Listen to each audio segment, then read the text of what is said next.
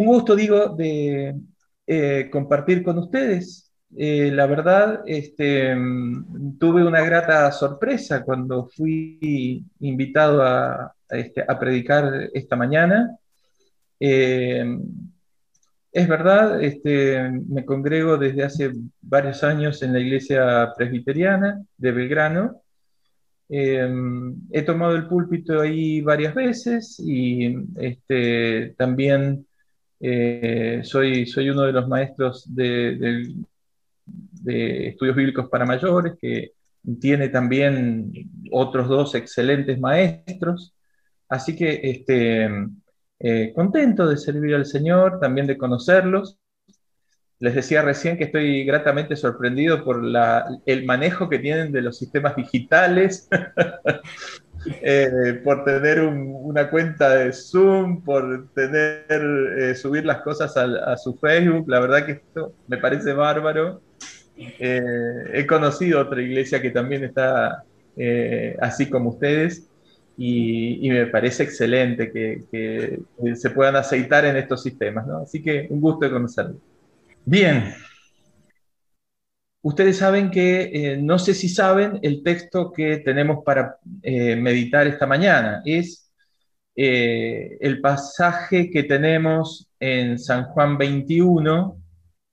Vamos a leer 21 del 1 al 19. Casualmente, que estaba escuchando atentamente y este, la hermana Vivian ha dado gracias por las manifestaciones de Dios. Dios se nos manifiesta y casualmente, o no tanto casualmente, las cosas de Dios, eh, este texto es un pasaje de manifestación, de manifestación del resucitado. Y lo que vamos a hacer esta mañana es reflexionar un poco acerca de cómo son las manifestaciones de nuestro Dios el resucitado. Em, es un pasaje que también tiene muchísimas riquezas variopintas, y entonces eh, eh, yo les voy a proponer hacer lo que se llama una lectura homilética, es decir, una en algunos versículos este, para, para comentar eh, algunas cuestiones puntuales que nos van a ayudar luego a, comprender, a abrir la riqueza que tiene eh, la palabra de Dios para nosotros hoy. Saben que este es un capítulo que eh, se sabe en el mundo bíblico, es un añadido posterior a una primera redacción después de la muerte de Juan. Hay una carta que anda dando vueltas por ahí de, de Ireneo que nos dice que Juan ha muerto entre el 98 y el 117 después de Cristo, la época de Trajano, y es un dato clave. Es el primer dato que nos va a ir abriendo este pasaje. La iglesia coloca este, este texto allí también en un momento de mucha este, conmoción. Acaba de morir o ha muerto el último texto de manifestación. Bueno, empezamos a leer. Eh, por el, el versículo 1, ¿verdad? Después de esto, Jesús se manifestó otra vez a sus discípulos junto al mar de Tiberías y se manifestó de esta manera. El mar de Tiberías es el mismo mar de Galilea. Primer, primer paréntesis que abrimos. Vamos a ubicarnos en tiempo y espacio. Es el, es el mar de Galilea, o sea, estamos en otro escenario que el de Jerusalén. Los discípulos se han movido a Galilea y es el escenario donde acontece también la gran comisión, acontece eh, en aquel monte la ascensión del Señor. Es el escenario de Galilea. Estaban juntos el versículo 2, Simón Pedro, Tomás, llamado Dídimo, Natanael, el de Caná de Galilea, los hijos de Zebedeo y otros dos de sus discípulos. Simón Pedro les dijo, voy a pescar. Ellos le dijeron, vamos nosotros también contigo. Salieron, pues, y entraron en una barca, pero aquella noche no pescaron nada. Cuando ya iba amaneciendo, se presentó Jesús en la playa, pero los discípulos no sabían que era Jesús. Y les dijo, hijitos, ¿tenéis algo de comer? Le respondieron, no. Él les dijo, echad la red a la derecha de la barca y hallaréis. Entonces la echaron y ya no la podían sacar por la, gran cantidad de peces. Entonces, aquel discípulo a quien Jesús amaba le dijo a Pedro, es el Señor. Bueno, segundo paréntesis. Em, claro, es el Señor, dispara Juan, ¿no es cierto? Pero ¿qué acaba de suceder? Para todos aquellos que ya tenemos eh, algunos años de, lectura de la Biblia, sabemos que este milagro es muy, muy parecido al primer milagro de pesca milagrosa que, que, cuenta el Evangelio de Lucas. Era otro el escenario. Ahí en el primer milagro de la pesca milagrosa, en Lucas, Jesús estaba en un escenario docente. Estaba enseñando y ya era entrada la mañana, no era eh, este, el amanecer o, la noche tardía. Eh, sin embargo, la secuencia es la misma. No pescan nada, Jesús les, pide que, tiren la red y sacan este, una gran cantidad de peces, la red no se, no se rompe. Entonces ese es el Señor de Juan, remite también con en él, en el propio Juan y en los discípulos y en nosotros, a conectar los dos milagros. Ahora, como acá hay un protagonista que se llama Pedro, mi pregunta para ustedes es, y por eso abrí el paréntesis, ¿se acuerdan cuál es el gesto de Pedro en el primer milagro? ¿Recuerdan eso? Cae de rodillas. Cae de rodillas delante de Jesús y le dice al Señor, apartate de mí, porque soy pecador. Eso sucede en el primer relato. Lo anotemos porque tiene muchas resonancias con lo que va a suceder ahora. Sigo por, entonces la lectura por el verso 7. Simón Pedro, cuando oyó que era el Señor, se ciñó la ropa porque se había despojado de ella, y se tiró al mar. Los otros discípulos fueron con la barca, arrastrando la red llena de peces, pues no distaban de ella sino como 200 codos. Hagamos un impas de nuevo. 200 codos son más o menos 95 metros. Es decir, cuando Juan dice no distaba más, es porque tiene una mirada de pescador con esa distancia, pero para nosotros eh, es más o menos la distancia de una cuadra. La barca estaba mar adentro, más o menos una cuadra de distancia de la orilla. Eh, por eso es que em, este, les hago notar esta, este, escena porque la conversación anterior, cuando Jesús les dice tienen algo para comer, seguramente debió haber sido en alta voz.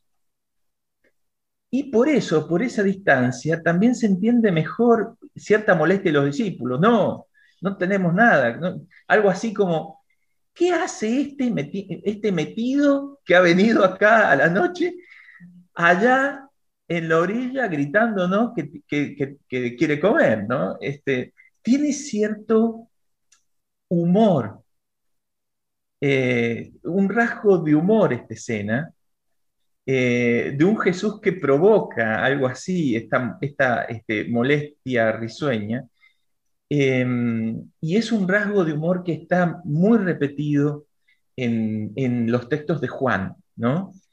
Ahora también podemos entender eh, qué le pasa a Pedro cuando se tira al, agua. ¿eh? Tiene que nadar 100 metros. Se tira, como, como ya sabemos que es Pedro, ¿no? Este, emocionalmente, eh, de emociones elevadas, se ciñe la ropa, se tira y llega primero. Y en el versículo 9 hay un giro, un giro en esta historia. Al descender a tierra, vieron brasas puestas y un pescado encima de ellas, y pan. Jesús les dijo, traed de los peces que acabáis de sacar. Subió Simón Pedro y sacó la red a tierra, llena de grandes peces. Otra vez Pedro, no, se, no, no, pierde fuerzas. El mismo que se nada 100 metros rápido para llegar a ver a Jesús es el mismo que salta la barca, saca los peces. 153. Vamos a dejar ese número que también es muy simbólico. Y aún siendo tantos, la red no se rompió. Verso 12. Les dijo Jesús, venid, comed. Y ninguno de los discípulos se atrevía a preguntarle, ¿tú quién eres? Sabiendo que era el Señor. Bueno, paréntesis. ¿Por qué está esta, esta nota aquí? Por otros episodios de manifestación de resurrección, sabemos que la apariencia visual de Jesús no era exactamente la misma. Entonces, recuerdan ustedes el jardinero en, el huerto del cementerio, a los de Maús que pasan mucho tiempo caminando con el resucitado y no lo reconocen. Aquí pasa algo más o menos igual. Eh, sin embargo, sin embargo, es Jesús, lo reconocen. Otra vez como en Emaús, partiendo el pan. Después de comer, perdón, el verso 14 dice, esta ya era la tercera vez que Jesús se manifestaba a sus discípulos después de haber resucitado de los muertos. Parece que aquí Juan no está muy preocupado en la exactitud matemática. No, no es la tercera vez que se les aparece. Eh, eh, si uno sigue el mismo, la misma línea del Evangelio de Juan, es la cuarta vez. Vamos a contar. La primera, la madrugada del domingo, con las mujeres. La segunda la noche, con los discípulos con miedo adentro del cuarto, pero sin Tomás. La tercera, ocho días después, con Tomás. Y esta entonces sería la cuarta.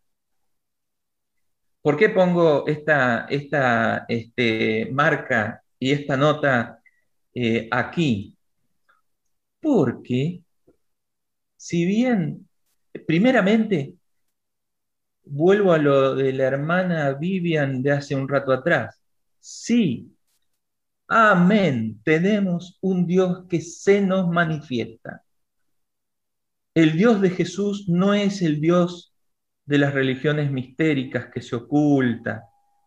El Dios de Jesús es un Dios que se nos manifiesta con todo su poder, con todo su amor, a su manera, a su modo y a sus tiempos pero que se nos manifiesta. No escatima señales de su presencia para nosotros.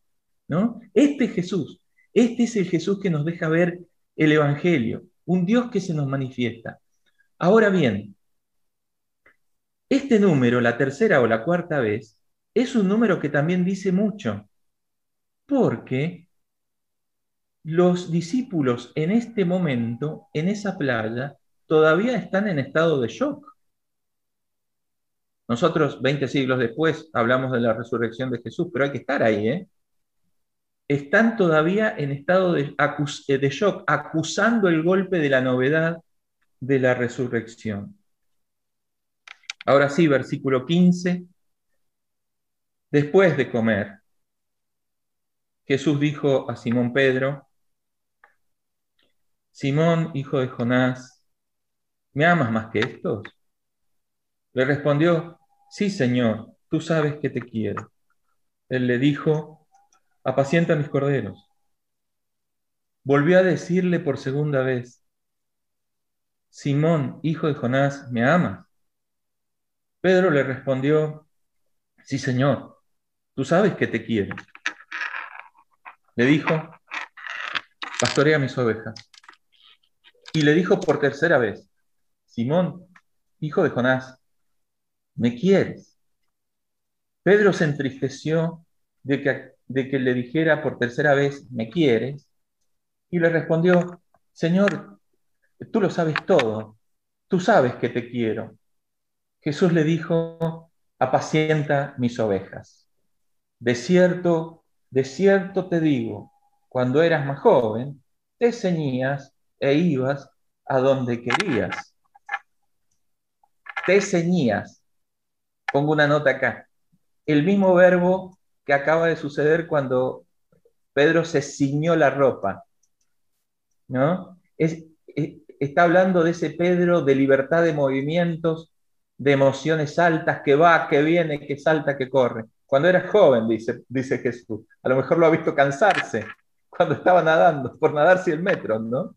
Entonces, pero, sigo el, texto, cuando ya seas viejo, extenderás tus manos y te ceñirá otro y te llevará a donde no quieras.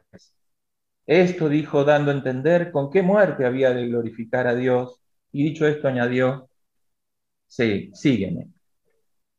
Y aquí también, el último comentario, hay un consenso bíblico eh, muy grande acerca de cómo interpretar esta imagen de ceñirse la ropa. Jesús no le está hablando de que cuando sea viejo lo van a tener que ayudar a vestirse ya desde Tertuliano, ¿no? Este, en un libro que Tertuliano en el siglo II dedica a, los mártires, Tertuliano dice, no, no, eh, está hablando de que lo van a ceñir a la cruz. E, justamente por eso está la aclaración del verso 19. Y así fue. Pedro, años después, se sabe, termina crucificado en Roma. Yo creo que salvando las grandes distancias, entre este escenario de manifestación del Señor y nuestro escenario, el escenario de hoy, el, escenario que vivimos de, de pandemia, salvando esas distancias, yo creo que hay dos elementos, dos características que son bastante semejantes de cómo los discípulos vivieron esta manifestación y de cómo nosotros eh, vivimos la pandemia. Son dos elementos. Uno, uno es el estado de incertidumbre y el otro es el estado más existencial de revisión, de revisión introspectiva. Estas dos características están muy presentes en la experiencia de los discípulos esa mañana, pero están también hoy entre, entre nosotros y entre nosotras. Hay mucha incertidumbre en los discípulos, porque como ya vimos, ya vimos, eh, están acusando el golpe de la novedad de la resurrección. Jesús se ha manifestado muchas otras veces luego de esto. Eh, Lucas en Hechos dice más o menos unas 40 veces, número que también es muy simbólico en la Biblia. Es decir, se manifestó muchas veces más. Eh, hay otra nota muy interesante en 1 Corintios, cuando Pablo al pasar dice, y hubo una vez que el Señor resucitado se manifestó a 500 personas a la vez. Mira vos, si no, si no hubiéramos tenido ese, ese dato este, de Pablo, no, no lo sabríamos. O sea, tenemos un Dios de manifestaciones. El tema es que ahí estaban recién iniciándose, entonces los discípulos están realmente con mucha incertidumbre. Los discípulos están más, más o menos diciendo así, Jesús ha resucitado. Bueno, ¿y ahora qué hacemos? O sea, ¿qué hacemos ahora con esta noticia nosotros? ¿Qué hacemos de eh, nuestras vidas? Y justamente por eso, por ese escenario, es que se alumbra mucho mejor la actitud de Pedro cuando dice, voy a pescar, y los demás lo siguen. No, no es cualquier cosa. No es que como a nosotros de pronto abrimos la heladera y se, nos, acabó la comida y entonces nos vamos al súper. Eso es, voy a el voy a pescar de Pedro es otra cosa. Pedro era el pescador.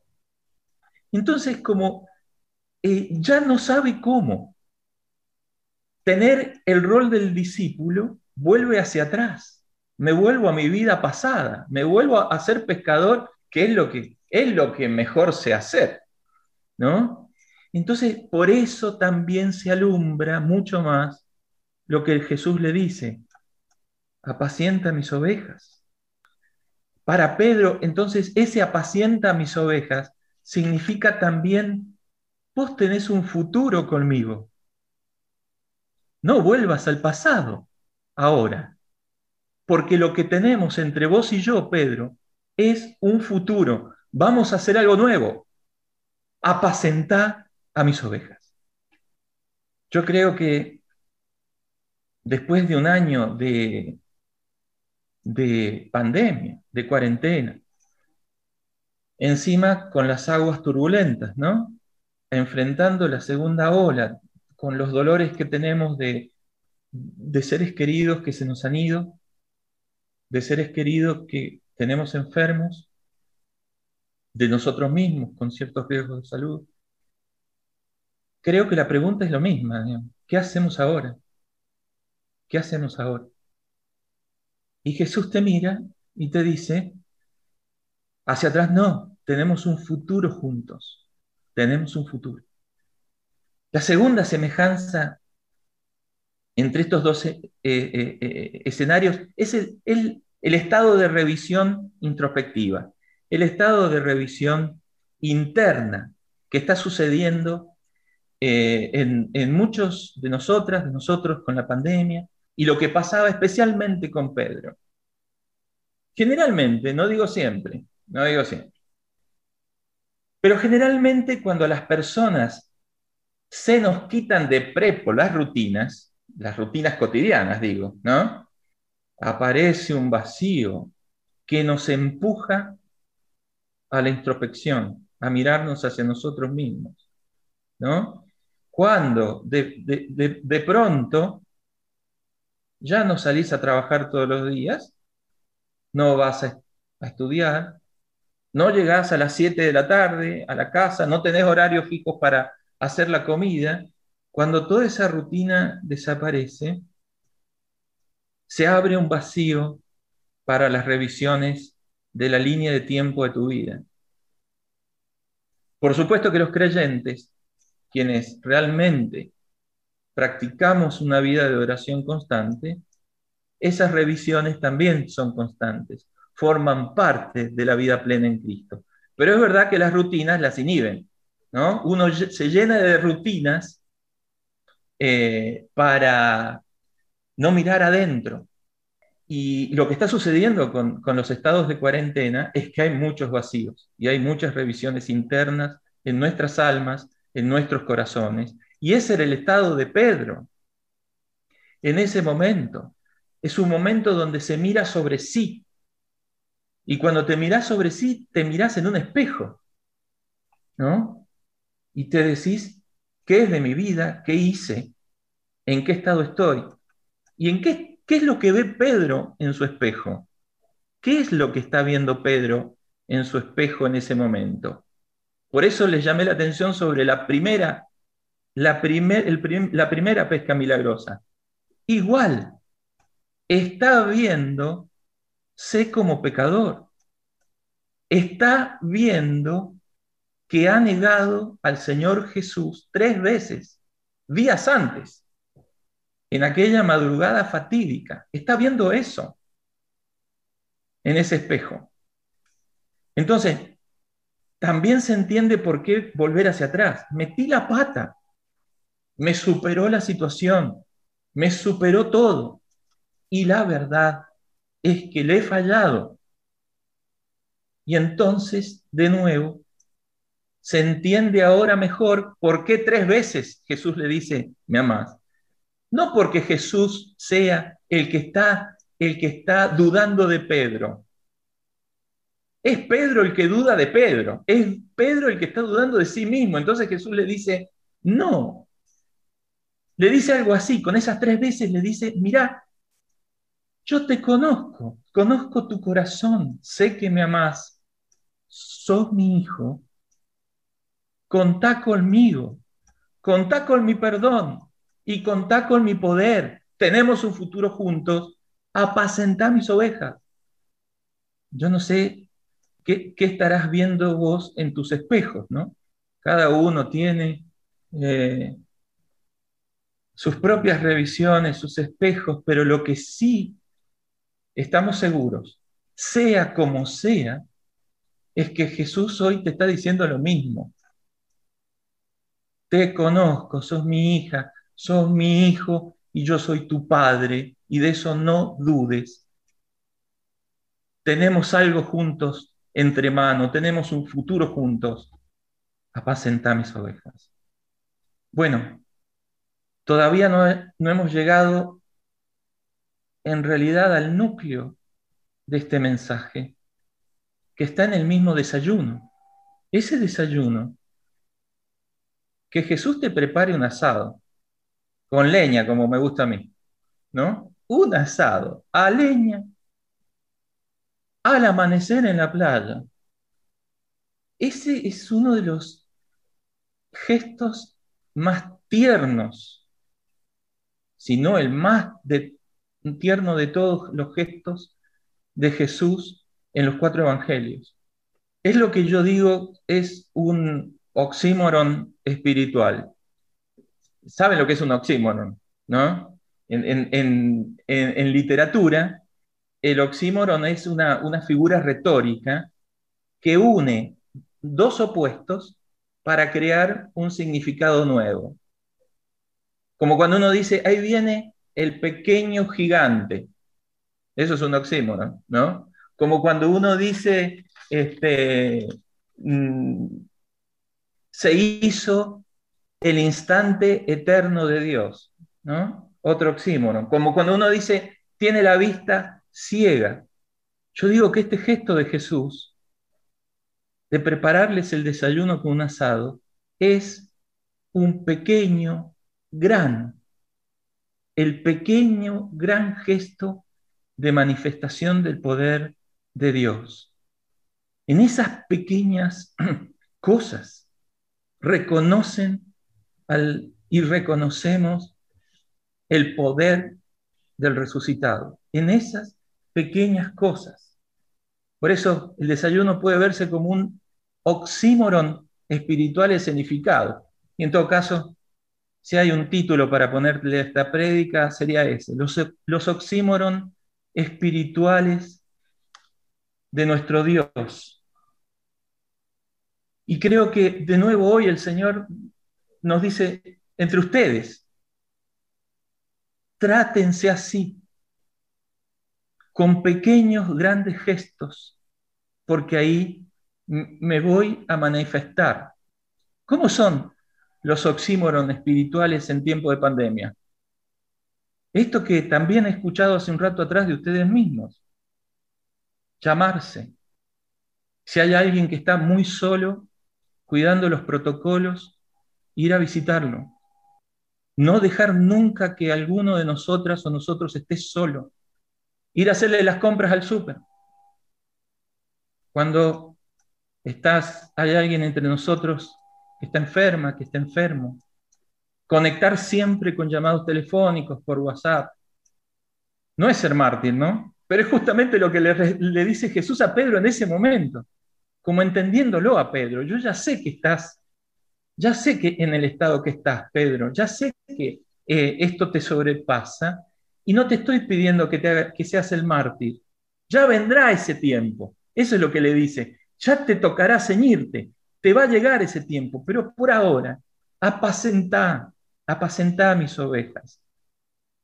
Entonces, tenemos por un lado que encontrar ese espacio espiritual con el Señor para que Él te cuide, para encontrarnos en ese desayuno nuevamente con el Señor, para que Él te cuide, para que Él te guarde. En Él está el poder. Pero también estamos en el lugar de Pedro. Y el Señor conoce nuestros corazones. También nosotros tenemos que construir esos espacios para nosotros y nosotras. Y se nos va a manifestar el poder del resucitado en las pequeñas cosas que nos tocan hacer en medio de esta gran incertidumbre. El Señor se nos va a manifestar en esas pequeñas cosas. No dudes de hacerlas. Hay que prestarles atención a esos oxímoron espirituales. No dudes, porque si bien parecen sencillas, simples, este, son poderosas. En las manos de Dios y bajo el mover del Espíritu son poderosas. Se nos manifiesta el resucitado. Vamos a orar. Gracias por el poder que hay en tu palabra, Señor Jesús, que es palabra de vida plena. Gracias por tus gestos de cariño, de bondad, que no nos faltan, Señor. En medio de esta tormenta, no nos falta tu presencia. Aquellos que han sido abrumados por la angustia, te pedimos, Señor, dales esa recepción de corazón, déjales ver esa presencia tuya de cuidado permanente, de comprensión, esa palabra tuya, sos mi hijo, sos mi hija, contá conmigo, dice el Señor. Gracias por esto, por tu fidelidad, porque de verdad sos soberano, ante todas las fuerzas que dañan la vida, ante todas las fuerzas del mal, sos soberano. Contamos con vos, Señor Jesús. Lo decimos en tu nombre, por Él y en Él. Amén.